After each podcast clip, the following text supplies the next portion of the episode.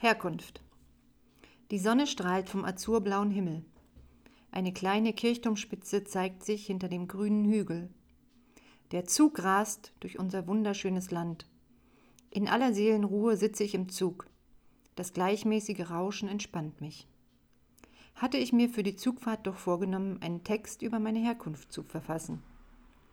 Nun fällt mir nichts weiter ein, als darüber nachzudenken, welch ein großes Glück es ist, in diesem an mir vorbeirauschenden, wunderschönen Land geboren zu sein. Ein Ort, den man sich nicht besser vorstellen kann. Meine Eltern. Ein wunderbarer Zufall. Ein Los in der Eizellenlotterie. Gewonnen. Ich hatte als Kind überhaupt keine Ahnung, was dieses Glück für mein Leben bedeuten kann.